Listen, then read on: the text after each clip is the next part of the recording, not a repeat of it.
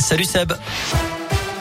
Salut Cyril, salut à tous et à la une de l'actu, un nouveau couvre-feu décrété à Kiev en Ukraine à partir de ce soir et jusqu'à mercredi matin. Une décision qui intervient alors que la capitale du pays est toujours soumise à d'importants bombardements russes.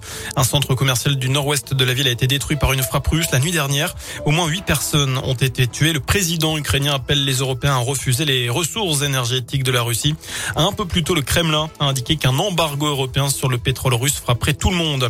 Un premier camion est parti ce matin de santé avec une quinzaine de palettes à bord, denrées alimentaires, produits d'hygiène, couches bébés, sacs de couchage, couverture. Direction Katowice, ville polonaise jumelée avec Saint-Étienne.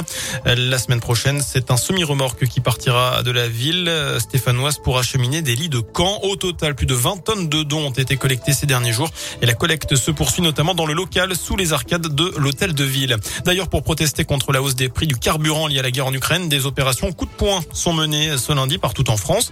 Dans la région, la raffinerie de Faisan entre saint et Lyon a été bloqué ce lundi. Des pneus de tracteur ont été déversés sur une voie d'accès au site. La raffinerie qui est partiellement fermée, je vous le rappelle, pour une opération de maintenance qui va durer neuf semaines.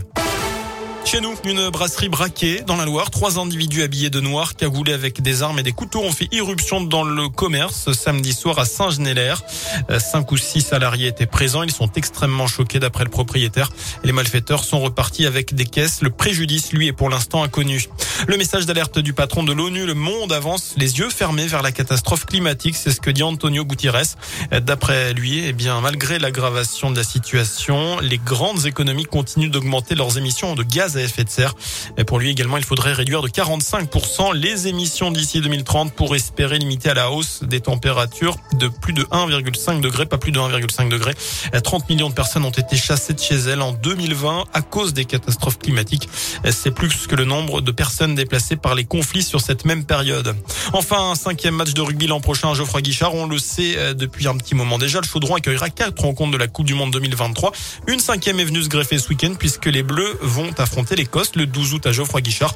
Gaël Perdriau, c'est le maire de Saint-Etienne. Je suis vraiment très heureux que les Australiens aient retenu euh, la métropole pour euh, venir s'y installer avec des infrastructures d'entraînement, de récupération qui sont optimales. Baudras est aujourd'hui le stade qui accueille le club de rugby d'André Boutéon, donc il est totalement adapté. Les Australiens l'ont validé en l'état. Mais ce que nous souhaitons, on en a parlé avec le maire d'Andrézieux Boutéon, c'est effectivement mener d'ici l'année qui nous sépare de cet événement quelques travaux pour améliorer encore les conditions et les modalités restent à déterminer. Mais Andrézieux est déjà dans cette dynamique-là. On a également la chance que Claude Haché a beaucoup insisté pour que toutes les équipes nationales consacrent également de leur temps auprès des plus jeunes, pouvoir offrir ça au club d'Unieux, de Roche-la-Molière, d'Andrézieux, de Saint-Étienne avec les Wallabies, c'est tout simplement une expérience qui va être incroyable. Voilà France-Écosse, je le rappelle, le 12 août 2023.